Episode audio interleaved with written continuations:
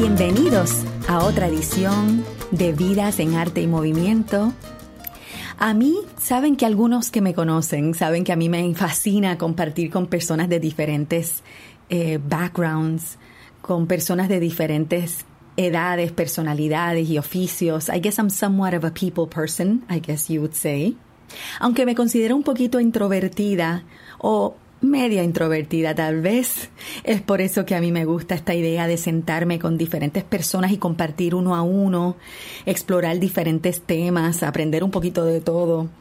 Es más, yo diría que una de las cosas que más me fascina hablando con diferentes personas es hablar sobre los viajes, sobre las distintas culturas, conocer un poquito más sobre este mundo tal vez porque no he tenido mucha oportunidad de viajar muy lejos en los últimos años, creo que por eso es que el compartir con personas que sí han tenido la oportunidad de viajar, como que llena algo en mí, eh, llena algo de esa necesidad que tengo de explorar el mundo, aunque no sea físicamente, directamente, como que me llena, by proxy, virtualmente.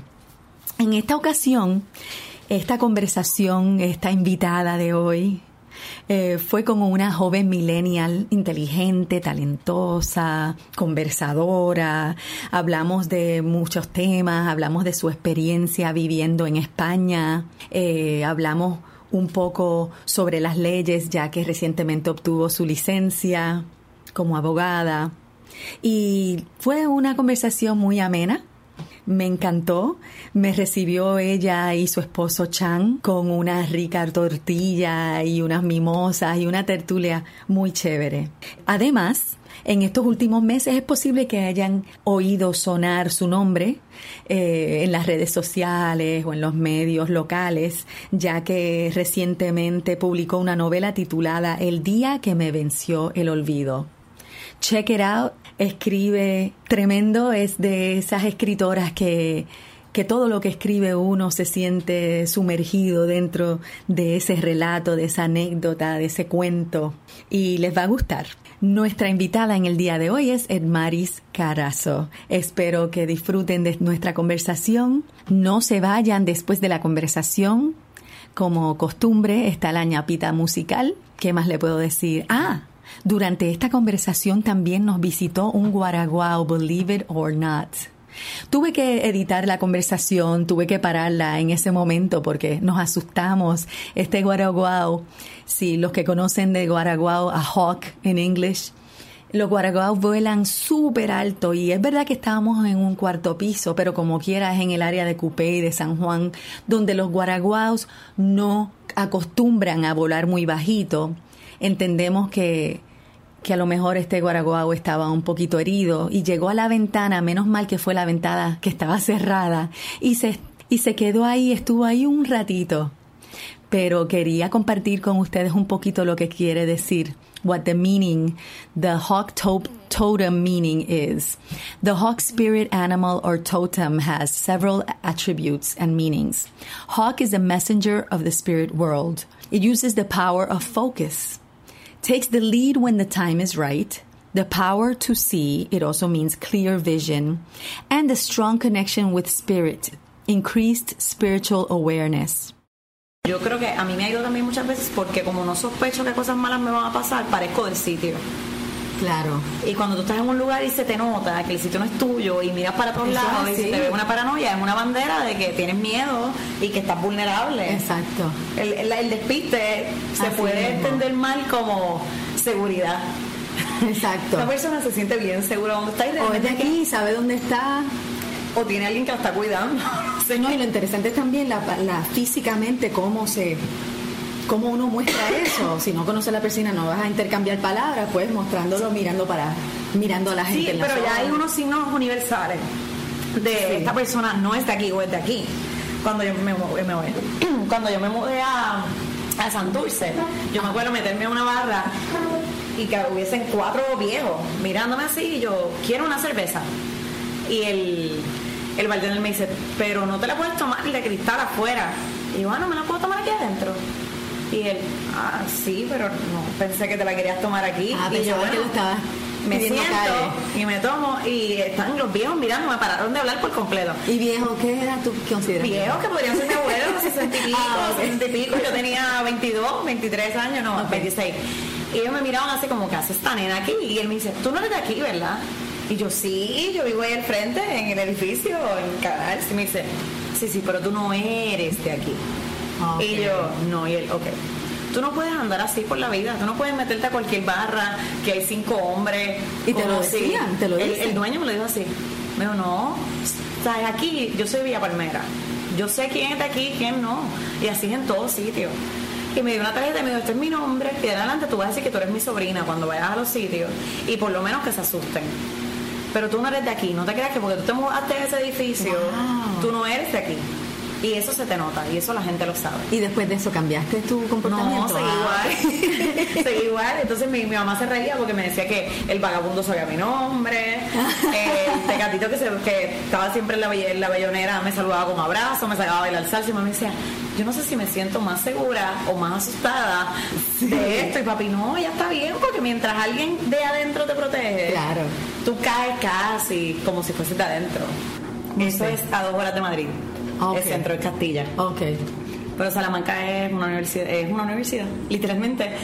Cuando te dicen ciudad universitaria, tú piensas que es que hay una ciudad alrededor de la universidad, pero Salamanca no. Salamanca es la universidad y las diferentes, qué sé yo, psicología está en este lado, eh, literatura está en el otro lado. O sea que tú vas caminando y es como si la ciudad estuviese dentro de la universidad, no al Oh, revés. wow. O sea que es lo mismo, es como si fuera Salamanca Equals Universidad. Sí, en la universidad es porque lo no hay, no es, no es este concepto de recinto cerrado que hay aquí.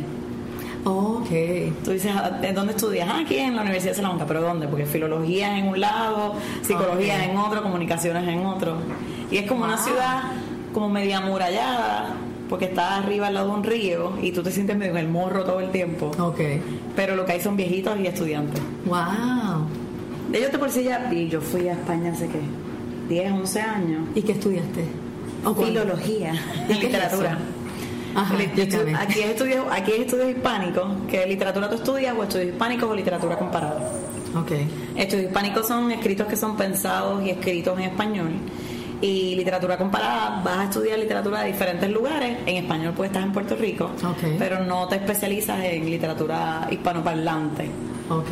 Entonces hay un programa en la universidad de intercambio este, con algunas universidades en diferentes partes del mundo. Yo en ese entonces me asustaba irme. La cuestión del idioma me, me daba tranquilidad de que no me iba a sentir tan lejos. Yo dije, si es España, pues por lo menos, tras que voy a estar bien lejos, por lo menos va a ser Sí, mi idioma. exacto. Aparte que me da mucha curiosidad irme a España siempre. Este, y te, te convalidan los créditos. Entonces el programa que tienen en la Universidad de Puerto Rico, yo pagaba ya lo que pagaría aquí. Hay un estudiante en España que paga su matrícula allá, yo pago mi matrícula aquí y como quien dice nos intercambiamos por Ah, seis meses. O sea que yo no tuve que pagar distinto. Y como yo era estudiante de honor, pues básicamente yo lo que pagué fue donde me quedé, los pasajes, y qué sé yo. Pero te quedaste en, como en un dormitorio. No, yo me fui con dos amigas y alquilamos un apartamento. Ah, wow. Sí, hay, hay posibilidad de quedarte como. Pero a mis papás le daba más tranquilidad pensar que tenía un apartamento y como yo tenía que 17, 18 Wow. años, pues. Te graduaste temprano entonces. Yo me gradué a 22. Lo que pasa es que yo, ok. como yo nací en noviembre, siempre estoy como un poquito más atrás. Y yo me fui, yo no me fui el último año, yo me fui tercer año de universidad. Ok.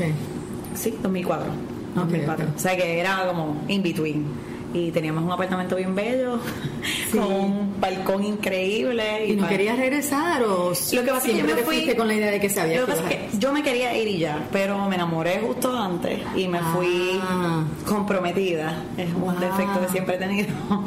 Y pues O sea, que hubiese a lo mejor sido otro hubiese sido outcome otra completamente cosa diferente. probablemente. Actually, yo hice un trabajo para uno de mis profesores de ¿qué era? Era historia hispanoamericana después de, de la conquista. Wow. Y yo decía que me van a decir los españoles de esto. y yo cogí esa y tuve que hacer un proyecto, era de los indígenas en Oaxaca. Y yo estaba súper insegura porque ya yo había entregado un proyecto de literatura y un profesor me dijo, ¿esto para ti es eh, un escrito académico? Y yo le dije que sí, y él me dijo que no. Que lo que yo escribía era como, como literatura. Tu, lo- tu escrito es como literatura. eso fue aquí o allá? Allá. Esto es como, bueno, lo disfruté como, hombre, como uno estuvo, disfruta cualquier lector hispanoamericano, uno leyendo realismo mágico, pero decirte académico como tal, académico no es. Y yo, y le bueno, pues obviamente si yo se lo entregué porque yo pienso que es así, así es que se hacen en mi universidad, pero si usted me da un poco de dirección más directa, pues lo puedo trabajar en la dirección que ustedes esperan, qué sé yo. Nada, pasé la, pasé la clase. Pero después de eso me quedé con una duda bien grande de que lo que yo pensaba que era de súper buena calidad, pues allá quizás no lo era, porque estaban esperando otra cosa. Entrego ese de historia y el, el, profesor me llama a su oficina. Yo dije, olvídate, otro speech de que esto parece literatura hispanoamericana en vez de un escrito académico. Porque lo dice un poco condescendiente también. Ok. No es, wow, te compararon con el Gabo, es literatura de allá. Entonces él me dijo que le gustaba un montón mi trabajo y que tenía un amigo en la Universidad de Valencia que se especializaba en historia de los indígenas y de la actualidad de los indígenas en Oaxaca, que si me interesaba, él podía trabajarme para una beca. Y esta estúpida que está aquí dijo, no, no te preocupes, yo quiero volver a Puerto Rico. ¿En serio? Estoy enamorada. Yo siempre he sido así. pero de verdad. ¿No te molesta que salga esto? No, nada que ver. Yo tengo tatuado en mi mano izquierda, lo que pudo ser no existe. Y es mi mantra. Lo que no pasó no existe, no existe ese, ese universo paralelo donde las cosas que tú no decidiste hacer, están esperando por ti para que vuelvan a pasar. Tú reconstruyes en otra dirección, pero... ¿Y tú piensas que everything happens for a reason? Sí, sí, sí no. Okay. este, hay una película que se llama Sliding Doors, no sé si la has visto sé que la vi, pero yo soy bien mala y acordarme. Yo creo que es de las filosofías de, de lo que es el destino que más me gustan. Que es como, hay unos puntos del destino que yo creo que tú no vas a brincar, por más que quieras. Puedes darte contra la cabeza y eso no te lo despinta nadie. Pero cómo llegas a ello y cuánto te tardas y la ruta que tomas, yo creo que está totalmente en tus manos. O sea, yo creo que yo iba a llegar a España. Anyways. Okay. pero me iba a ir también a lo mejor a tarde, o temprano. O sea, la realidad es que uno cree que. Yo tengo una amiga que tiene, bueno, tú la conoces, Diana tiene nueve hermanos y ella estaba en Sevilla y estaba loca de venirse para acá. Y yo le decía, ¿pero por qué? Tú estás loca. Sí, que tenía otra. Porque para colmo estás como en Sevilla, que es de las partes más chulas de España. No, Salamanca es una ciudad que todos ellos te dicen, ¿para, ¿cuánto es para tal lugar? Y yo, camina dos minutos, cinco minutos. Claro, ellos lo caminan todo. Uno camina al centro comercial, te quieres morir, pero realmente, ¿sabes? No es que había una playa, también la cultura en Salamanca no se siente tan fuerte porque como es una ciudad universitaria, yo no tenía amigos españoles allí. Yo tenía amigas mexicanas, uruguayas, ah, chilenas, argentinas. Muy, internacional. Ajá, o sea que no se siente tanto, pero un Madrid es pesado para un boricua, por ejemplo. Ok. Es un New York en español. ¿Y cómo es pesado? ¿En qué sentido? Eh, mucha gente, no ellos no son muy calurosos. Nosotros de por sí culturalmente somos bien ñoños. o sea, nosotros nos ofendemos con facilidad. O sea, me pasa actualmente que llegan llegan personas nuevas a los trabajos y pueden ser de Venezuela, o sea, que son tan latinos como nosotros, y tú sientes una resistencia de, pero mira ella cómo me contesta. No te contesta de ninguna manera, es que sencillamente nosotros estamos acostumbrados al mi amorcito, corazoncito, por favor, cuando puedas serás. Y que eso no es una obligación, o sea, y nosotros confundimos que para nosotros es natural hablar de esa manera con que el que no lo hace es antipático. Y en Puerto Rico la seriedad es antipatía. Este, la distancia es antipatía este, la formalidad es antipatía. Yo misma le digo a este, donde trabajo, le digo a mis nenes, ellos me enseñan el email y yo, añadir una carita al final. Siempre empieza pasando la manita antes de dar el regaño, antes del cuestionamiento, pon, ah, recibí esto, buen trabajo, pero no, nunca empiezas con esto no era. Exacto. la realidad es que eso no es una cosa corporativa, eso es una cosa cultural. Okay. Entonces te pasa que de momento te cambian a alguien y el que te atendía antes era borico y era dime mi amorcito ¿cómo que te puedo ayudar? Y te traen a alguien de otro lugar que dice, sí, mi nombre es tal, ¿cómo la asisto? Pero mira qué pesado cae, tú sabes. Y no es solo de nosotros. Este, yo me acuerdo hace un par de años en, el Festival de la Palabra estaba Pedro Cavilla, que es un escritor puertorriqueño que vive en República y era un debate bien profundo sobre qué unía el Caribe, sabes que si realmente el Caribe teníamos una unidad fuera de que es el mar, o si en verdad teníamos una unidad. Y la gente se fue bien deep y él dijo, para mí que es la salamería, el tigueraje. Y todo el mundo se empezó a reír, como que él estaba diciendo algo súper superficial, porque pues está la cosa esta del de que ser brillante y, profundo, y profundo es medio snob y uno no puede encontrar cosas. Y él decía, tú vas en Estados Unidos, tú vas a la farmacia y tú dices, I have a headache. Y te dicen, here's the pill. Y ya. Tú vas en Puerto Rico y tú dices, mira, me duele la cabeza, ay, de verdad, pero hace cuánto, y tienes fiebre. y si vas a República Dominicana, que te dicen, oh, mi amor, pero déjame verlo. Oh, déjame, toda una vaina que te va a poner nuevo.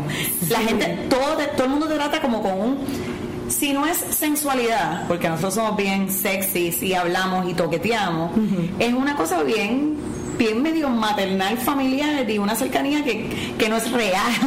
o sea, nosotros queremos que la gente nos hable como nos habla nuestra mamá y como nos habla nuestra abuelita, aunque sea la tele del banco, el abogado, el juez, el doctor. O sea, vas a un doctor y el doctor es bueno y no, no tiene mucha mucho rapport, no tienes mucha conversación, tú dices, de verdad que no me gustó el doctor. Y tú preguntas por qué, tú dices, ay, porque que es muy serio, lo que hacía era escribir, a uno le gusta que te pregunten. Por eso tú vas a las salas de espera y tardas tanto, porque la gente no va a ir a buscar un remedio, va a decirle a mi hijo y a contarle lo que le pasó al hijo. Y el buen médico en Puerto Rico tiene que ser un médico que te añoñe y te escuche y te pregunte por. Te cuenta sus historias también y comparte cosas. sí, por eso se tardan tanto. Y por eso la gente de otros países llega aquí y se quiere matar, porque tú dices, ¿cuánto puede tardar en una consulta? Porque de todas formas tienen que hacerte labs, no es como que te van a hacer el super chequeo en... Pero sí, wow, entonces en España no era así. En España ellos son súper... Bueno, ellos hablan en la calle y tú piensas que se van a agarrar las pescosas y sencillamente están hablando. Porque hablan duro, también manotean. Los buenos días, si te los dan bien, si no también. Cuando yo fui a España se fumaba en todos sitios, ya no es así, pero tú le tocabas la puerta a una vecina y le decías, mira, permiso, es que me acabo de mover, no entiendo el no entiendo la calefacción y la vecina llegaba en bata a tu casa con el cigarrillo en la mano y te iba tirando la ceniza en todo tu piso con la, o sea, la, normalidad del mundo. Este, pero te ayudaba. ellos te ayudan, pero es bien raro, o sea, tú muchas veces te pones días, nadie te contesta. España es bien limpio, pero la gente escupa en la calle todo el tiempo, súper normalmente. con Nueva York.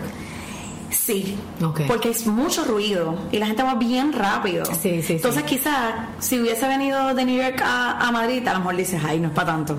Pero si vienes de Salamanca a Madrid, sí, es como. Pero ¿cuál es la prisa de esta gente? Porque vienes de una ciudad donde lo que es un universitario es viejito. Tú vas a la universidad o vas a darte unas cañas con tus amigos no, no hay ninguna prisa. Y en Madrid, sí, hay, hay esa cosa de que hay mucha gente de muchos países, hay esa prisa y no hay ese ñeñeñe, ese cariñito no, no lo hay. Sin embargo, vas al sur de España y la gente en Sevilla Chula, en Málaga. Más parecido a Puerto Rico. Más parecido. Y claro, vas por ahí. Nosotros hicimos un par una vez y llegó un montón de gente. Había unos que pensábamos que eran boricuas y eran canarios.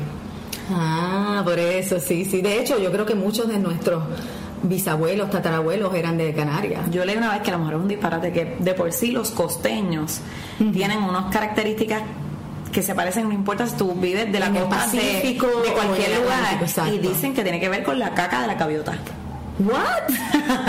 Lo podemos buscar en internet. Sí, hay que, Eso hace algo en el en la personalidad de la gente. ¡Wow! Y yo tengo que decirte que en realidad hay una, hay una cosa con la costa, hay una cosa con el mar y con. Y nosotros podemos no vivir cerca de la playa y tú puedes no ser playero pero cuando yo me iba a ir a estudiar a España esos seis meses, un, un profesor que yo tenía, español, me dijo, te va a dar claustrofobia. Y yo empecé a reír y yo dije, claustrofobia, no, yo no soy claustrofobia. Me dice, donde quiera que tú estés, tú vas a buscar el mar, aunque tú no, no, lo, no lo sepas, tú buscas el mar. Eso para ti es como el éxito. La, la gente busca la salida, pues que el costeño mira el mar. ¿Es un profesor de aquí? Era español. Okay este era un profesor de literatura de religiones del Medio Oriente. Excelente. Wow, en la UPI. En la UPI. Este, era una clase del programa honor, pero una clase que cuando yo vi un cura yo dije, ¿por qué un cura? Porque yo quería aprender de budismo y del Corán y dije, yo no quiero que me enseñe esto un cura, pero para mi sorpresa tremenda. Fue, fue súper prejuiciada y él, y él me dijo eso, me dijo, cuando tú vayas a un lugar, tú puedes ir al lugar más alto y tú veas que tú estás en un edificio en el piso 20 y mires por la ventana y tú no puedas ver la orilla. Y yo decía, claro que no. Y me pasó. O sea, en Salamanca. Me pasó, no me di cuenta en Salamanca, pero por ejemplo, nos fuimos una vez a Asturias, a la parte de arriba de España, que es bello también, la gente es bien chula, es bien montaña. Y llevábamos como ocho días quizás ellos tienen unos tours con cuando tú te jubilas tienes unos descuentos como un senior citizen package y el turismo interno el gobierno lo Auspicia. los auspicia. O sea que es bien normal que nosotros nos salió bien barato y los jóvenes no quieren irse con jubilados, pero a nosotros nos encantamos irnos Qué con los viejitos. Entonces nos íbamos con todos los dones, éramos como con los abuelos. Y llevamos como ocho días en parando en lugares, en autobús y qué sé yo. Y de momento un día él dice, pues eso que ven ahí en la playa, y nosotros, ¡para! Pero te estoy hablando, éramos tres y nosotros gritando de de Puerto Rico, para, por favor, para él. Pero ¿por qué, por favor, para él? Está frío, nosotros sí. Nosotros nos bajamos de la guagua, nos doblamos los maones, nos quitamos los medios y miramos los pies. Todas las- todos los españoles en la guagua mirándonos por la ventana como, ¿qué? ¿En serio? ¡Hostia! No se les ocurrió. ¿Qué hostia les pasa a estas mujeres? Como, ¿por qué están? Y nosotros, ¡guau! Con los ojos aguados, como, guau, agua. No te das Sí. cuenta que, que de verdad te que te hace falta, que uno se pone de mal humor. O sea, mucha gente me ha dicho, yo no ido a Londres y me dicen, vas a odiar Londres porque Sí, es gris, la- sí, te vas a deprimir. Y nosotros, o sea, para nosotros un día de lluvia es un día feo. Que es absurdo, es totalmente absurdo, pero para nosotros es, ay, qué feo está el día. Ajá, feo, feo están los meses bañándonos con cubitos. es cierto. Actually, las, las ciudades, yo digo, las ciudades mojadas, si una ciudad mojada no se ve linda, seca no se va a ver linda como un hombre en, en chaqueta. si, no, si tú lo ves en, en Gabán y no se ve bien, no se va a ver bien nunca. Pues un, un viejo San Juan mojado de noche, bello. Pues, Mira, ¿cuán lejos es Salamanca de, de alguna costa? wow, no sé, porque nos, cuando estábamos en, en- allí ellos tienen río y entonces ellos lo que hacen es coger Ah, sol mal, al lado sí, del río Tormes. Ah, ok. Este, pero la gente cuando quiere irse a playa lo que hace es que se va al sur. Y al sur te puedes coger un avión de 6 horas, después coger un autobús bien largo, pero yo me he dado cuenta que yo detesto los autobuses con todo mi corazón. Yo prefiero estar 10 horas en un avión que 4 en un, carro. Los trenes estoy bien, Sí. pero como quiera, yo prefiero los aviones. Wow, entonces tú piensas que tú no vives con miedo. Yo tengo unos miedos. Ok. Tengo un blog actually que se llama El Miedo, Miedosa se ¿En serio? Hace meses, sí. No, o sea, no tengo un blog de muchas cosas, pero tengo un post que es del ah, miedo. ¿verdad? Ok, ok. Yo creo que con la edad tú coges más miedo. Sí. La adultez es miedo para mí, definitivamente. yo nunca he tenido tanto miedo como siento que he tenido en los últimos años, una cosa bien. Yo creo que, que actually es una de las cosas que a mí me da más miedo de tener hijos. Tener hijos es una de las cosas que más miedo a mí me da en la vida. Sí. Y Yo pienso creo que, que, con justificación. una de las razones por la que me da tanto miedo es que sé que, que es imposible no tener pánico. O sea, Sí. no hay forma. O sea, yo me acuerdo cuando mi hermano tuvo a mi sobrina, y mi hermano yo siempre, a pesar de que es poco menor que yo, siempre lo he visto mucho más niño que yo. Y cuando yo le pregunté cómo es ser papá, o sea, qué se siente, él me dijo, miedo. Wow. Y yo le dije, Esa ¿cómo, fue su definición. ¿Cómo me es miedo? Y él me dice, es como un dolor en el pecho todo el tiempo. Él me dijo, todo el tiempo, como si me estuvieran presionando el pecho todo el tiempo. Y yo, wow, no puedo esperar a sentir Wow. eso. Entonces, yo que nunca he sido una persona ansiosa, este, bueno, hace, hace no tanto, cuando estaba cogiendo los, los repasos para la reválida, Ok. llegó un día y me había perdido unos días porque estuve de viaje y empezaron a hablar de material y esto es un sub y baja, pues las materias que tú estás duro te sientes súper bien, las materias que no estás duro te sientes súper mal y piensas que te vas a fracasar. Entonces empiezo a sentir un dolor en el pecho. Salgo del, me sacaba el repaso y llamo a mi novio y le digo, chico, tengo, no sé si me estoy enfermando, me, me duele el pecho.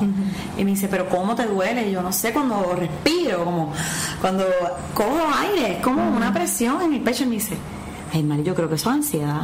Y yo como, chico, no, como, yo no soy una persona ansiosa. Y me dice, de verdad, de verdad, yo pienso que eso es ansiedad. Y yo, Porque eso nunca te había dado. Nunca. Y yo, es que se siente como, como le digo, es como, como si alguien estuviera en mi pecho empujándome con, lo- con las dos manos hacia adentro. Wow. Y él me dice, Mari, busca la definición de ansiedad y, casi todo el mundo la literalmente llegué aquí y él me dijo, tómate la mitad de una pastilla, este, un anti, un, un ansiolítico. Xanax o algo así. Una tibán. La mitad de una. Y yo, ay, por favor, me tomé la mitad. Dormí como 14 horas. 14. Porque eso es la cosa con la gente que cuando tú eres control freak, esas cosas no te, no te dan la nota. A mi mamá le pasa, a Chan le pasa, a mi amiga Diana le pasa. Si tú eres control freak, Ah, ok. no sueltas. Sí, sí. Peleas la así con, con lo. ¿Cómo se llama? Lo que. Eh, de la adormece, anestesia, Sí, lo- la anestesia. Tú lo peleas. Sí, sí. Entonces sí. el proceso es peor, pero a mí me, Tú lo aceptas. me encanta la sensación de no tener control. Yo creo que me parece la cosa más liberadora del mundo. Yo creo que por eso me gusta el alcohol. me gusta ese, ese me gusta relajarme, o sea, por eso yo me gustan los masajes, para, me quito la ropa, no tengo sí, ese sí. ese hecho de al revés, a mí el control me da mucho estrés. A mí Wow. yo no quiero sentir cuando yo me siento en control me da estrés porque yo no quiero de- Sí, es que tienes razón. El control es igual al estrés. yo me pierdo mucho y los otros días uno de mis nenes me dijo que yo dije, coño, qué profundo lo que me acabas de decir, me acabas de fastidiar. Yo me pierdo mucho y me dijo, Marisa, es que tú vives en pasajero. Y yo, ¿cómo que en pasajero? Y él, cuando tú estás de pasajero en un carro, tú no estás pendiente a para dónde vas o por dónde vienes porque Exacto. hay alguien que te está guiando. Tú vives así. ¿Quién te dijo eso? Uno de los nenes que trabaja conmigo, que se reúne Ok. a mí en mi equipo de... de dicen nene porque es jovencito. Yo les digo nene, él es jovencito, él tiene como 25 años, Y pero... tú tienes que 31. 31, pero a las, que te- a las que tienen 32 que se reportan a mí le digo nena también. ok, ok. Bueno, que Chan cuando las conoció, él me decía, yo me imaginaba como estos niños adolescentes, yo sentía que tenía Como un, de 18 un años. campamento y no, son adultos profesionales, Sí, pero sí, como, como es mi equipo, pues digo los nenes. Es que parece que tú siempre has sido madura. Vieja, O sea, desde, sí. tú desde chiquita. Desde chiquita. Desde chiquita. O sea, Mai me cuenta que íbamos a, los- a los cumpleaños estos en McDonald's y yo me sentaba donde estaban los adultos. Y Mai me decía, pero vete a jugar. Y yo le decía que no, que no quería. Sí. Oh, y después lo que hacía así. era montarme en el carro, hacerle preguntas de las cosas que los adultos habían dicho en la silla. Yo hablaba como las viejas desde chiquita Desde y decía refranes y salía con cosas que mami me decía. Yo a veces me tenía que meter al baño a respirar y pensar, ¿qué le digo? Y tú siempre has sido así abierta de hablar con todo el mundo desde chiquita. Desde bien chiquita. O sea, no tenías miedo en hablar con los adultos. Nunca. Me ha dado más de adulta. O sea, yo ahora soy ¿De mucho más reservada que antes. Yo antes hablaba con la gente, regañaba a la gente en los colmados. Antes peleaba ¿Ah, mucho sí? también. Cuando terminé de estudiar, la- esta última vez para reválida, el día después, yo me levanté y me sentía tan rara. Porque yo estaba, llevaba meses con audios en los oídos y sin contar que esta era la tercera vez que hacía esto. O sea, ¿Verdad? Congratulations, Gracias. pasaste. Y yo levantarme por la mañana y no tener que ponerme los headphones.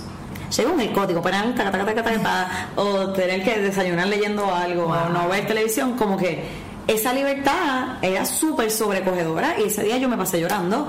De verdad. Yo, todo me daba un sentimiento horrible. Wow. Me daba sentimiento montarme en el carro y poner el radio. Esa es la canceriana en ti, ¿verdad? Sí, uy, la lucha que tienen estas dos dentro. Y son, son cosas que tú tienes toda la vida. Entonces, cuando no las puedes hacer, suena súper cliché, pero no, porque yo no estoy hablando de una enfermedad, estoy hablando que yo estaba estudiando, punto. Y tú dices, Dios mío, si yo me he leído, qué sé yo, seis mil páginas en estos tres meses, ¿cuántos libros me pude haber leído? O sea, Mm. ¿qué yo hago con mi tiempo cuando no me obligo a hacerlo? O sea, nosotros funcionamos súper bien bajo presión y me leí todas estas páginas, hice todos estos audios, pero esos son tres meses. Y los otros nueve meses. Intenso. Yo hice, yo sac- no hago esa, no tenemos esa disciplina para cosas que te llenen o te Pero gusten. cuando o- tú dices no tenemos, ¿a quién tú te refieres? en general, yo, yo- la- tú, tú escuchas, habla con cualquier persona, es como, no tengo tiempo. Ah, entonces, sí, sí. tú sí sacas tiempo para hacer overtime en el trabajo. O sacas tiempo para ir al banco y hacer cuando estás en tu casa para ver un maratón de Netflix. Exacto, binge watching. Pero hay un montón de cosas que nosotros seguimos esperando que, que esté el momento para hacerlo, que no lo va a ver nunca. O sea, nunca va a ser el, el momento perfecto para tú sentarte y leer una novela de una sentada. No lo vas a poder hacer así. So, si tú vives esperando ese momento, te dejaste de leer el 14. Mm. Coge una novela y lee- léete tres por la noche, tres por la noche. En dos meses vas a haber leído un libro. Es más de lo que. Y somos así con todo. O sea, somos. No, no, no sé a quién echarle las culpas. No sé si es que, por ejemplo, mis papás eran baby boomers y las cosas funcionaban de esa manera. Estudiabas, tenías un bachillerato, conseguías un trabajo, comprabas una casa y todo iba a funcionar como más o menos planificado. No había, no había una razón por la cual tú tuvieses un bachillerato y ahorraras, hicieras las cosas bien y no pudieses retirarte tranquilo si él te da con una casa paga. Eso era un plan Sí, eso era un plan como casi garantizado. garantizado. Entonces nosotros Sí, sabemos ahora los millennials, ahora Sí, y un poquito antes también Sí. sabemos que pues ya no es tan fácil, que un bachillerato a veces no es suficiente, que a veces un bachillerato o una maestría tampoco, que quizás mucha gente, mucha gente, hasta te no, detiene a que mucha gente sintiéndose que contra si hubiese hecho otra cosa, en vez de estar seis años en la universidad, ya yo tendría lo, mi academia de yoga soñada. Exacto, un negocio ya Un negocio de pintar casas, o sea, no, no, no esta titularidad de lo que... Como antes era un adelanto, ahora puede ser hasta un atraso, o sea, sí, porque la universidad, porque tú tienes antes la deuda yo siempre digo, yo tengo una deuda de una casa en la que nunca viví. Pero entonces, ¿qué tú crees de esta idea de, y eso es lo que te quería, una de las cosas que te quería preguntar como millennial que eres, ¿cómo se dice en español? Millennial. Millennial, millennial también. no hay un. Es como tú ves la idea de tener trabajos, de ofrecerlo, de brindar trabajo o de esta responsabilidad que le hemos puesto al gobierno, a los gobiernos en conseguirnos trabajo. O sea, porque yo pienso que muchos de los trabajos que existían antes naturalmente se han ido cambiando, todo va evolucionando, aparte de que la tecnología ha permitido que muchos de los sistemas pues sean reemplazados por robots o electrónicamente, o sea que allá hay muchos trabajos que ya ya están en extinción, ya no existen, hay que reinventársela. No sé, y, particularmente en Puerto Rico, porque veo dentro de tu generación, que veo como un split. Están las personas que siguen trabajando, pero un gran por ciento de las personas desempleadas son de las de las edades de 20 a 30 años y entonces me parece que hay una manera de pensar diferente en relación a todos estos trabajos. No es como antes, quizás la época de nuestros padres, que conseguías un trabajo y trabajabas ahí 35 años y te te jubilabas y todo tranquilo, pero ahora como hasta los mismos jóvenes saben, yo le pregunté a un muchacho de 28 años los otros días que tiene un buen trabajo, trabaja un montón, trabaja como 7 días a la semana, pero se está ganando buen dinero, overtime. Yo le pregunto, ¿cuál, es, el plan? Él dice, trabajar por mi cuenta. O sea, nadie quiere seguir trabajando por otro. Yo creo que sí, ya como yo siempre digo, en realidad yo no me siento representativa de nada. Y, me, me, pasa mucho, por ejemplo, digo, y regaño cuando la gente dice, en realidad nosotros nos queremos, digo, como me dijiste tú ahorita, ¿quiénes somos nosotros? Porque a mí me pasa que yo miro a mi gente en Facebook y yo tengo el ejercicio consciente de tratar de no eliminar gente cuyas posturas detesto. Trato de no eliminarlos porque estamos programados ya, estamos tipo algoritmo. Todo es lo que me gusta. Entonces, está comprobado que eso crea una, una intolerancia una intolerancia a lo diferente y a la vez te cierra las puertas de quizás cambiar tu opinión o quizás aprender que hay otro otro lado de la historia. Y cierra el diálogo. y lo cierra. Yo creo que nosotros estamos, cuando digo nosotros, la gente de mi edad, yo, yo estoy rodeada de gente que viene de, de casas donde sus dos papás trabajan, donde estudiaron y tienen un bachillerato y casi todo el mundo tiene un estudio posgraduado y a mi alrededor tienen trabajo, pero tengo compañeros que se graduaron y tienen rivalidad de, derecho y están chiviando y la están pasando mal, porque es trabajo, trabajo y trabajo, pero cuando me pagan, tengo algunos que tienen contratos con gobierno. Trabajitos aquí y allá. Este, yo creo que, que nosotros vamos a ser como la generación del entre la desilusión negación y aceptación, ¿sabes? Los stages of grief, que es como ya, ya sabemos, ya sabemos que el modelo no, no nos funciona, que el modelo del que nuestros papás estaban acostumbrados no nos funciona. Ya sabemos que no tenemos una garantía. Y aún los que tenemos trabajos corporativos en lo que se supone que funciona, que tengo un plan de retiro y tengo un profit sharing sé que lo tengo, aún así no me siento tranquila de que esto va a pasar por 30 años. Eso es una cosa. Por otro lado, ni siquiera quiero estar 30 años en ningún lugar, nunca. O sea, este, yo leí los otros días un artículo que decía que los millennials no compran casa porque no tienen dinero, pero también because they're scarred for life porque vieron a sus papás perder sus casas que pagaron por mm. muchos años y que entonces no es solo una cosa económica es una cosa emocional de que sientan que un sistema que me vendieron falló de que hice lo que papi me dijo fui estudié a lo una carrera que no me gustaba, pero es como todo, nosotros lo saturamos todo, ¿sabes? Aquí el azaí está de moda, hay 80 puestos de azaí, donde ya nadie como azaí. Lo hacemos con todo. Quizás es una cosa porque aquí digo Puerto Rico. En Puerto Rico, ok. Aquí en Puerto Rico, este no solo en Puerto Rico. Este, pues igual, ah, los doctores hacen chavos, pues quiero que mi hijo sea doctor. Los abogados hacen chavos, pues ya no es tan fácil para mí. Pero yo creo que él, sí, la gente que me rodea fantaseamos, por lo menos cuando digo nosotros es mis amigos cercanos, fantaseamos con mudarnos cerca de la playa y vender café.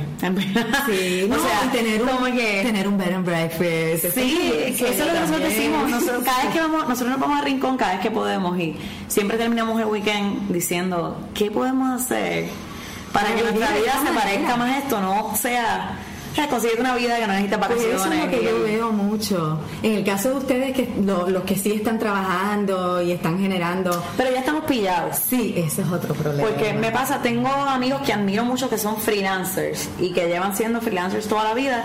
Y pienso, mano, yo podría ser una freelancer hace tiempo. Eh, o sea, si lo hubiese, si quizás me hubiese graduado y hubiese empezado a hacer chivo desde temprano, pues me sentiría más cómoda. Y chavarte al principio, pero quizás ya hubiese establecido. Pero entonces ya llevo tantos años con una quincena. Exacto. Y ya tengo unos compromisos de préstamo estudiantil y de cosas que ya casi pago. una dependencia, ¿verdad? sí, que ya es como salgo. O sea, no es que no se pueda, pero tiene una carga emocional, digamos. Entonces, también ahora un plan médico, qué sé yo. No, son cosas más caro ahora también, o sea que tendría que hacer un downsizing. Y tú de chamaco, tú no te enfermas o tú piensas que no te enfermas y que nunca te vas a enfermar y que nunca te va a dar nada. O sea, tú compras los pasajes sin seguro. Exacto. Porque, ¿qué me va a pasar? ¿Qué, uh, uh, ¿Qué podría pasar que yo cancelara un viaje? Es algo como que a ti no te va a pasar. Pero después creces y te das cuenta que sí, que te pasan cosas, que tienes una hernia, que te tienes que operar, que, qué sé yo, que los otros días fui a una crema del dermatólogo y la mi plan no me lo cubría porque no tengo 25 años y hasta los 25 años ah, de verdad. O sea no puedes este, tener acné de adulta es súper normal pero no lo cubrimos.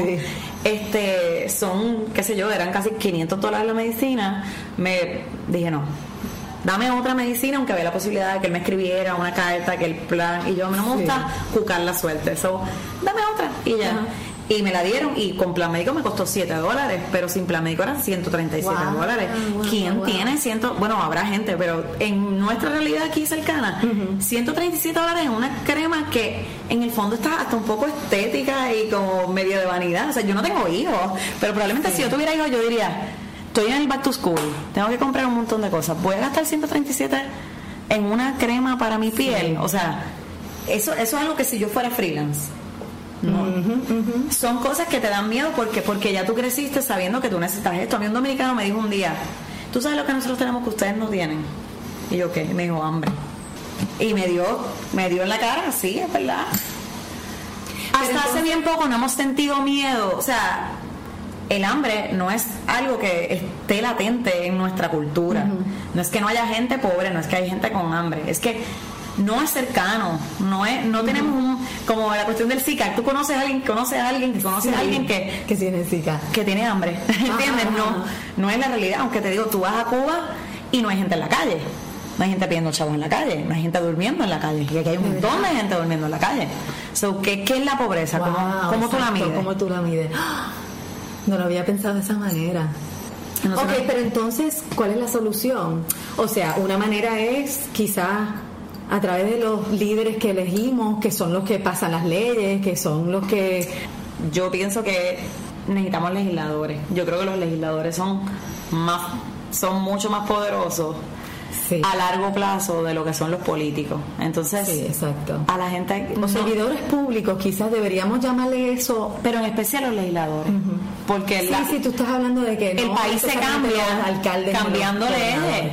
Y las leyes son las que gobiernan el país y las que gobiernan a los servidores públicos. Entonces, mientras tengamos gente legislando por hacer una estatua a no sé quién o a poner otra, qué sé yo, otros mangos, otros aguacates, otras palomas en plazas públicas, cuando todavía tenemos un código civil que tiene atrocidades escritas ahí que ya no están vigentes, pero nadie se ha dedicado a enmendarlo porque ya no están vigentes. Este, o sea, de todo lo que está escrito ya... No tengo el código civil que lo debería tener a la mano, pero yo te lo leo y tú lloras. o sea, hay cosas como por ejemplo, un hombre que viola a una, a una joven de 14 años, pues ah, pues si se casa se tiene que casar con ella como quien dice o sea, eso la honra está escrito Esas cosas están escritas que nunca lo no se ha editado o sea claro ya eso como quien dice no está vigente porque hay jurisprudencia ah, que, que dice otra cosa o sea vas a ir preso pero eso está escrito ahí. Pero entonces, eso no es lo que salió en las noticias hace unos meses atrás. ¿De qué?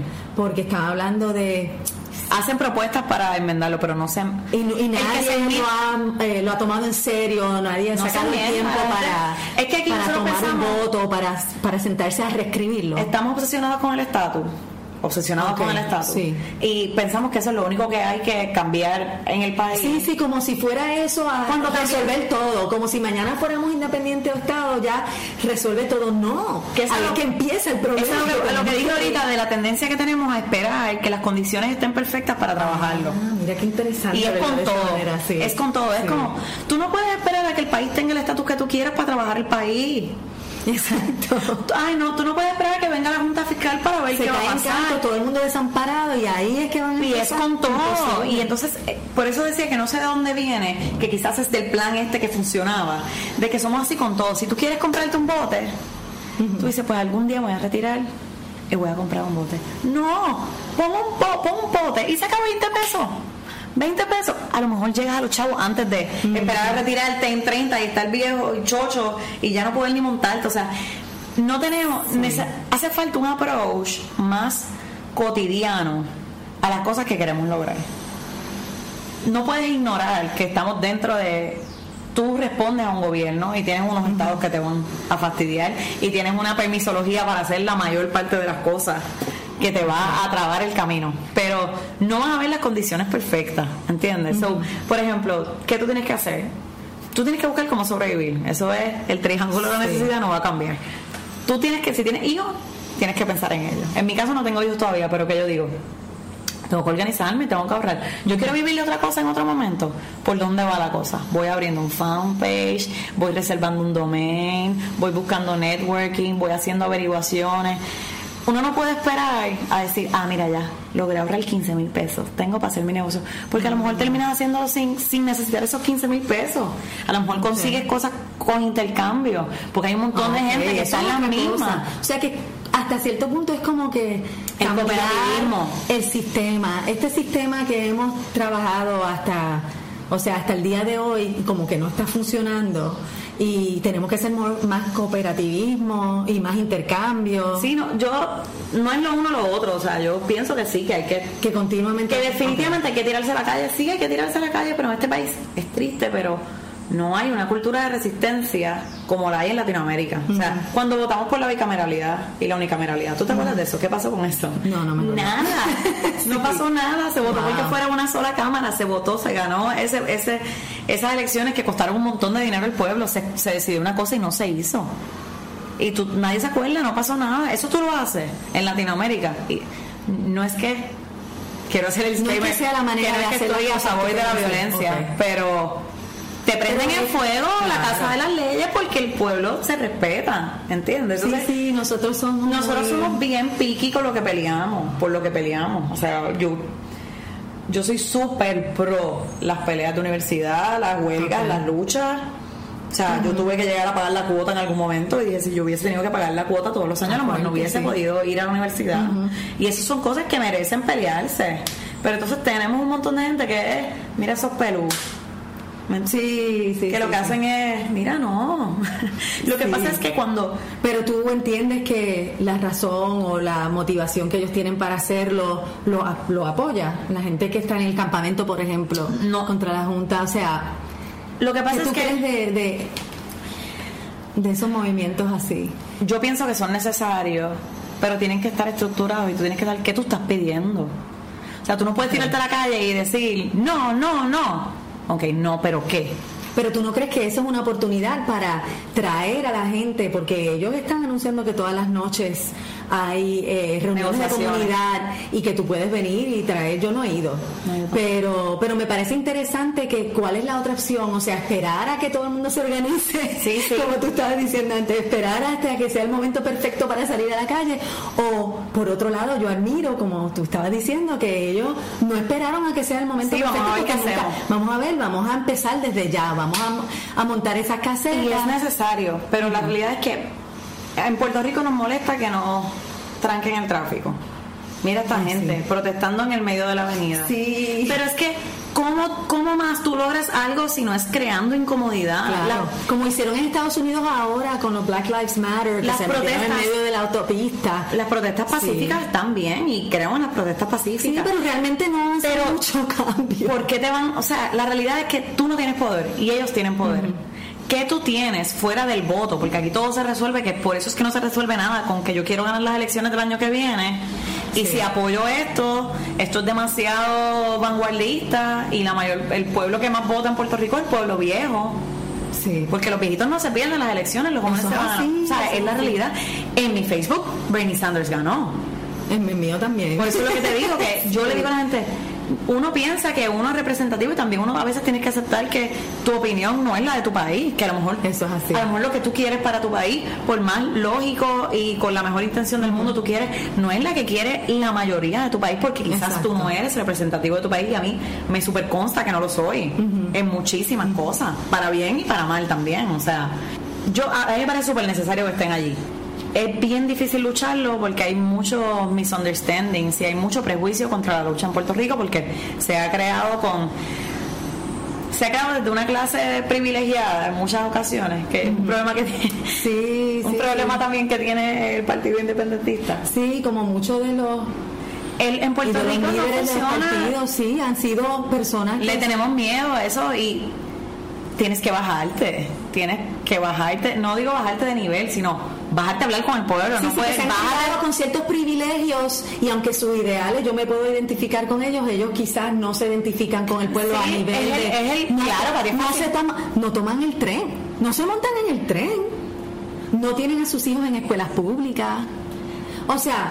Claro, habrá algunos que sí, quizás los que viven en los pueblos más interinos, pero me parece que por lo menos en el área metro, Yo tengo un amigo- yo no me encuentro con ellos, yo parece que ellos no hacen, no hacen compras, tienen alguien que le hace compras, alguien que le es chofer, ¿verdad? Que es chofer.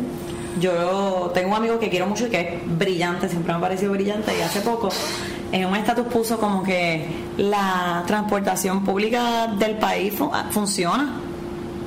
Ok. Entonces yo este le pongo, ah, de verdad, la transportación pública del país funciona. Me imagino que es por eso que tú vas a todos lados en transportación pública. Y me pone, fíjate, este pocas cosas me hacen más feliz que el tramo de no me acuerdo el número ahora, que el tramo de Santurce de la Universidad de Sagrado Corazón Ajá. al Viejo San Juan. Y yo, representativo, eso es un tramo súper representativo. Yo, honestamente, nunca he tenido que coger guagua. Nunca. ¿Con qué cara yo digo que la transportación pública del país funciona? Exacto. ¿Con qué cara? Yo tengo uno de mis nenes que chocó el... eh, uno de mis nenes, no, hijos, uno de los nenes que trabajan conmigo, que chocó el carro, perdía total y lleva meses, no ha podido comprarse otro carro. Es una ansiedad constante de que la guagua no va a llegar, de que llegó tarde, de que, mal, de que sí. si es muy tarde y salgo, ¿cómo voy a llegar? De que corro peligro en la parada. El tren urbano es súper limitada tus opciones. Horrible. ¿De dónde a dónde te llevas? Increíble, Yo usaba no sé. muchísimo el tren cuando trabajaba con abogados, que tenía que ir al tribunal de Bayamón. Era perfecto para mí, porque ir en carro literalmente Y creo que no tienen ni, ni baño tampoco en las estaciones. Porque yo una vez, yo sí me montaba en el tren un par de veces, pero Yo en el tren me he montado, pero me he montado por no cosas. encuentro baño. Me he montado por cosas bien particulares.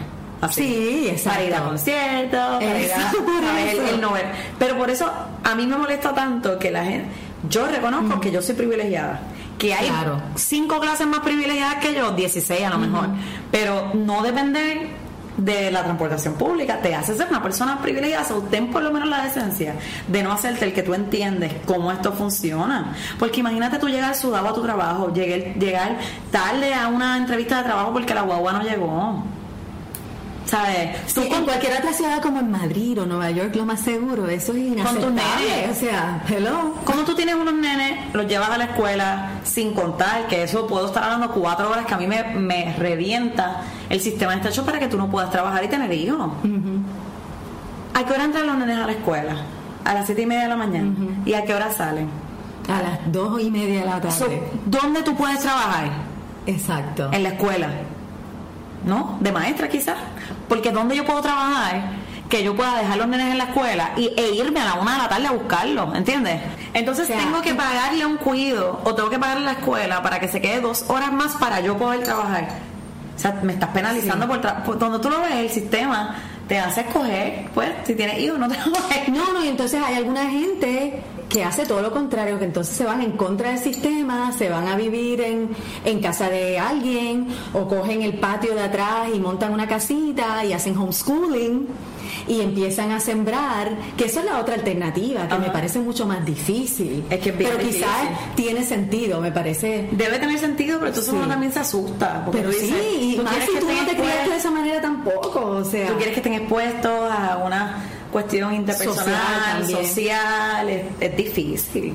Por donde quiera que tú lo veas, es difícil.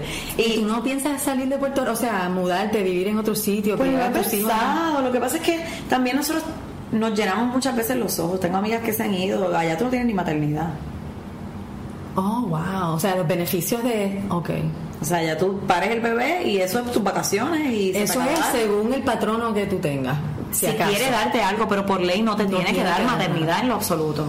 O sea, te puedes ir a Suiza y estar un año de maternidad. Pero en Estados Unidos no hay beneficio de maternidad. Entonces, uno piensa, pues dale, me voy. Pero por lo menos aquí yo tengo a mi mamá, que me cuida a los nenes. Exacto. Allá que voy a pagar mil pesos. So, tú dices, ah, me conseguí un trabajo que paga 20 mil pesos más que aquí. Pagas de renta dos mil pesos, pagas de cuido mil pesos, o terminas viviendo con menos dinero que aquí Eso es y más solo. Exacto. O sea- menos mal nosotros por ser, ay, bendito mijito, tienes, no te sientes bien, te hago una sopita. Apoyo y Allá no que la gente se vaya, honestamente, Sí. pero yo, honest- a menos que sea que me duplican el salario, yo no me voy. Mm, La idea de la justicia no es lo que tú vas allá a aprender, no porque sea un mal lugar, sino porque en realidad tú no estudias justicia, tú estudias derecho. ¿Entiendes? ¿Y ¿Cuál es la diferencia? O sea, El derecho es el derecho vigente, las reglas positivas, las reglas que hay. las reglas que hay, cómo jugar a través de ellas. Que tú puedes conseguir justicia a través del derecho, sí. Que siempre pasa, no. Porque es un sistema humano, o sea, tú aprendes Wow. muchas cosas y yo te diría, yo al sol hoy te diría que si yo pudiese legislar que todo el mundo tomara por lo menos tres meses de derecho, yo pienso que todo ¿De el mundo. Sí, porque tú no sabes tú no sabes tus derechos, tú no sabes la No, gente no sabemos, te para el guardia, tú no sabes qué hacer, tú te casas, tú no sabes lo que eso significa legalmente hablando. Y solamente tú te divorcias y tú no sabes qué hacer, eso tú dependes de un montón de gente que no necesariamente quiere lo mejor para ti y ¿sabes? Y abogados muy buenos no es, no es eso, es que tú no deberías depender siempre de un servicio, de algo que tú deberías conocer para tu propio bien. Que tú te casas y tú no sabes que la mitad de tus cosas son del otro y que si el otro preña a otra y no paga la pensión de tus chavos, hay que sacar chavos para pagarle el bebé de la otra. Eso nadie te lo dice, o sea, sí. Algo que la, que la Iglesia. Católica hace, que cuando tú te vas a casar, te ponen a hacer unos cursillos. Ah, sí, muy bien que me Pues yo pienso que legalmente tú deberías tener que hacer unos cursillos para casarte, ¿Verdad que para sí? que tú Yo entiendas, eso, para sí. que tú entiendas por lo menos qué significa legalmente esto. Y esas cosas no se pueden integrar en algún momento dado en el sistema. De educación debería ser, igual que met- las los, O- los home que ya muchas veces no los Ah, hay, una sí, que ya economía no lo hacen. Es que no te preparan para la vida. Sí. Claro, nada te prepara para la vida, pero efectos prácticos, cosas, la gente se casa y no sabe nada, no entienden. La gente, ¿para qué? Las capitulaciones, ay, capitulaciones, ya estás pensando en divorciarte, no, no es eso. Pero te meten tanto, tanto miedo que tú no sabes lo que es. Wow. Yo me voy a casar por segunda vez y me voy a casar con capitulaciones. No porque piense que me voy a divorciar o porque piense que él va a tener otro bebé, sino porque, por ejemplo, quiero que si yo termino este, estudiando Derecho, eh, trabajando en Derecho, y a mí me demandan, a mí me van a demandar a mí a la sociedad A legal de que gananciales, tenga- a menos que yo tenga unas capitulaciones y nuestras cosas sean separadas. Y porque él tiene que pagar por un malpractice, por ejemplo, o viceversa. Exacto. Wow. O sea, las capitulaciones funcionan para muchas cosas. No es, es- Y tú puedes tener capitulaciones que digan distintas cosas, no son siempre iguales. Tú puedes coger el sistema económico que, el de que usted va a regir, que puede ser desde mitad y mitad, lo tuyo es tuyo, lo mío es mío, hasta, mira, de nuestra de lo que ganamos, 25% del ingreso de cada uno va para una cuenta en común que va a ser para nuestros hijos. Esas cosas se pueden determinar, se pueden hacer capitulaciones porque él es judío y tú eres católica o tú eres atea y él Oh, es wow. evangélico y desde ahí quieren decidir, mira, decidimos por estas capitulaciones que nuestros hijos van a ir a escuela laica o van a ir a tal Es para regular esas cosas. Lo que pasa es que en Puerto Rico se usan bien económicas. Es difícil. Y en lo que tú bregas, porque tú estás en social media. Yo trabajo social media, eh, estoy buscando a ver si hay. Esto es tan nuevo que todavía ni sí, siquiera. por eso todavía se está creando. No hay casi ni, ni casos, no hay jurisprudencia. Ok, wow. Está el- aquí está, en Puerto Rico se regula el derecho de autor, el derecho moral, que es, yo tenía derecho a que la gente supiera que eso es mío. Estados Unidos, el federal, lo que regula es el derecho al patri- patrimonial, que es, yo me pude haber ganado cuatro mil pesos con cada disco o con cada cosa y ahora me lo tienes que devolver. Pero tú puedes demandarles en ambos foros. Ok. No, aquí estás protegido por doble derecho. Y es complicadísimo. O sea, hay cosas que cuando tú las, las lees, tú dices, ¿qué? No puedo creerlo. Que yo soy pintora y yo te regalo un cuadro.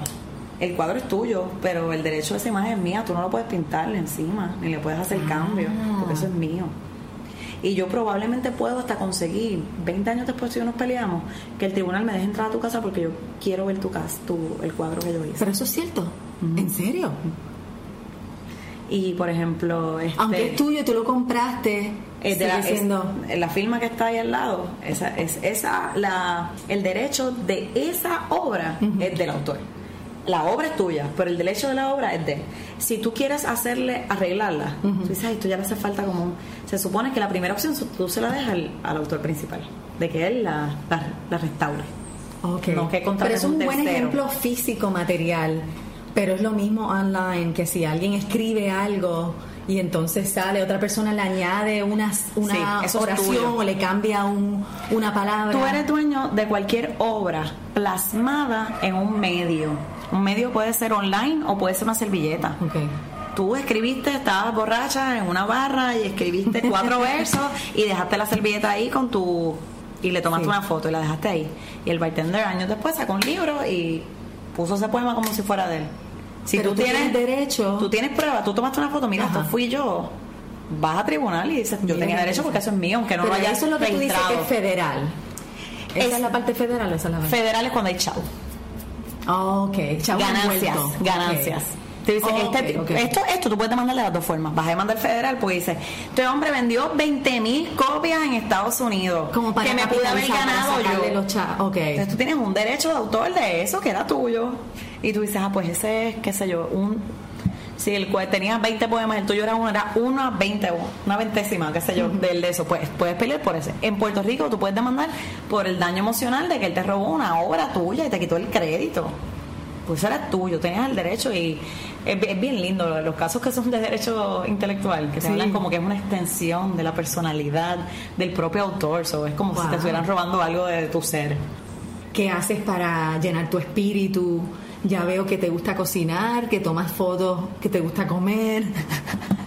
yo creo que la primera vez que yo que yo vi el hashtag um, Forever Gordita, no sé si te la inventaste No o creo si que me- encontraste, no pero la primera vez que yo lo vi fue en un Instagram tuyo. No creo que me lo haya inventado, pero sí. Yo siempre he sido medio hedonista, por no decir hedonista y medio. Es una queja constante de todas las parejas de mi vida que a mí solo me gustan hacer cosas que me gustan. Ah, que te gustan a ti. Sí, no, no, no. O tú haces cosas que te no gustan me gusta a hacer él, cosas o que no me gustan. O sea, a mí, por ejemplo, limpiar me cuesta, me molesta, me Ah, pone de mal humor, me Sí, sí, siento que es una pérdida. completamente. Siento que es una pérdida de tiempo terrible. este, cuando lo hago, estoy disgustada, siento que la vida se me está yendo mientras lo hago, como que pienso en todas las cosas que podría estar haciendo en vez de hacer esto. Mi familia me hizo el daño o me hizo la aportación de que mis papás dicen que uno nació para ser feliz, que es una cosa bien linda, pero es una cosa bien fuerte porque cuando la vida no me hizo, no, no me está dando opciones para ser feliz, para mí fue bien difícil entenderlo porque mí- yo crecí pensando que uno nació para ser feliz. Y en verdad tuve una niñez bien fácil y bien bonita, so cuando la vida me dio, me cogió súper desprevenida. Yo ahora abrí una página nueva que se llama Te lo escribimos y estoy trabajando escritos por encargo. Y este lo escribimos.com. Es en Facebook, Ah, en Facebook. te lo escribimos. Este, ¿Qué otras páginas tienes o qué otros blogs? Eh, yo el que tengo es siempre jueves que escribo todo el tiempo. Abrí este fanpage ahora que básicamente lo que estoy haciendo es escribiendo cosas por encargo, pero no de publicidad, porque lo hago en mi tiempo libre y para que no conflija con lo que hago de trabajo, pues es escribo cartas de intención para maestría, Ah. resumen, este, brindis, este, Oh, cartas wow. de amor. Entonces la gente paga por eso. Exacto. Ya he tenido dos o tres clientes para Qué mi sorpresa y lo lancé hace dos semanas.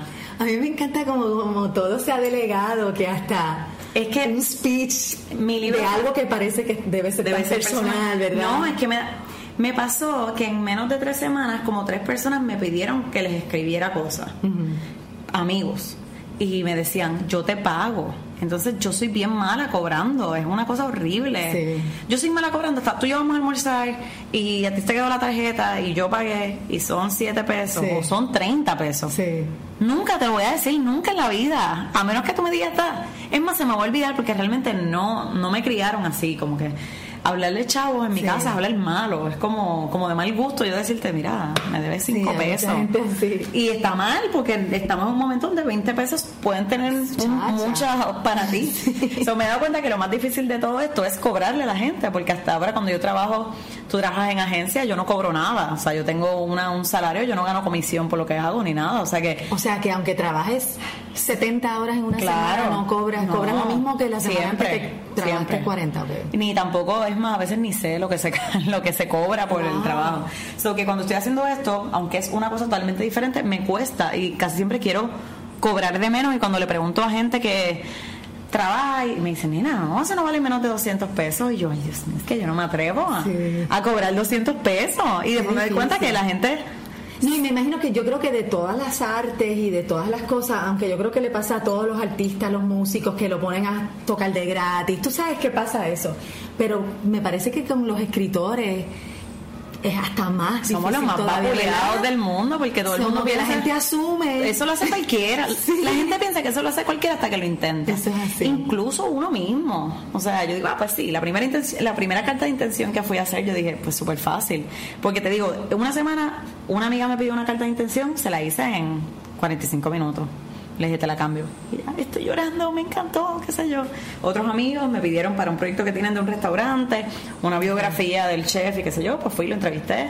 Y yo, pues que no te voy a cobrar por eso, qué sé yo. Y le mandé, le dije, mira, si necesitas revisión. Lo que sí me encanta eso es el thrill, como que tú lo envías y es un cosquilleo en la barriga. Yo te estoy hablando. A ver cómo ellos reaccionan. Sí, les porque no sé si te gusta o no te gusta, y si no te gusta, necesito que me lo digas para cambiarlo. Pero entonces, como es una cosa más personal que, el- que la publicidad, pues el sentimiento es distinto. Claro. Y se siente un poco hasta como cuando tú estás empezando a salir con alguien. Ay, no me he escrito. Ah, Ay, lo hice mal. Ay, no lo hice. O, o le habrá gustado, ¿verdad? Me estaba, o sea, es Ah, como, es como un romance. O sea, tú estás enamorada ahora mismo con Enamorada. ese trabajito Sí, es un proyecto nuevo. Un proyectito, Este, sí. Pero yo siempre necesito tener un proyecto. Entonces, lo tuve todo medio en hold por la cuestión de la reválida. Pero, o sea, yo no, yo no tengo un libro publicado todavía. Ok. Ahora en octubre me van a publicar un cuento.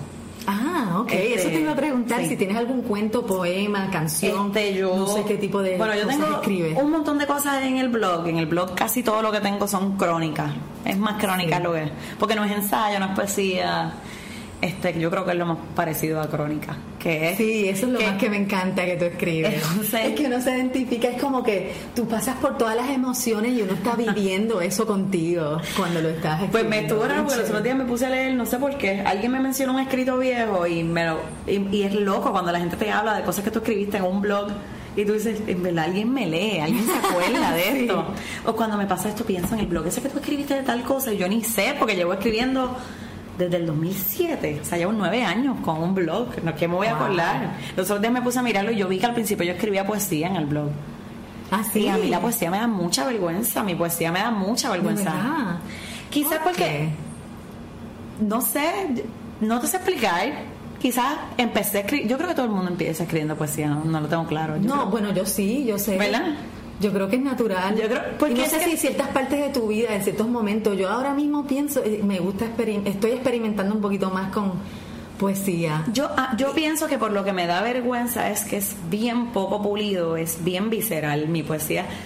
Se siente como muy Raw. muy snu. Sí, sí. Y es raro porque yo soy bien y, y si tú me lees hace seis años, diez años, pff, se- seis años, yo era mucho más cruda. Ahora tengo Sí. un poquito más de pues tengo un trabajo, dirijo un departamento, tú sabes como Sí, hay ciertas no cosas que ya no no no es lo mismo que cuando estudié ¿sabes? Esa Era estudiante en la UPI, que que, no tienes nada que perder. Y aún así, tengo amigos que escriben que me dicen, yo no sé cómo tú puedes ser tan autobiográfica. Sí, porque lo eres, es cierto. Y, tú piensas que quizás no, Y yo- no tanto como hubieses podido. ¿Cómo hacer. podría serlo? Cuando yo me leo hace mm, seis años, no te puedo decir que escribía mejor, pero era mucho más crudo, mucho más doloroso. También doloroso, también es, es una etapa cuando ti- tienes cosas dolorosas que escribir. Claro. No hay muchas formas de, de- de decorarlas. Este, Ahora es un poquito más narrativa, más. Yo odio escribir. A mí me da mucho trabajo escribir alrededores, aunque no lo creas. Yo escribo para adentro. Y yo he cogido muchos talleres de escritura. Y la crítica casi siempre es que yo escribo para adentro y la gente quiere ver. La gente quiere estar en tu mente, pero quiere.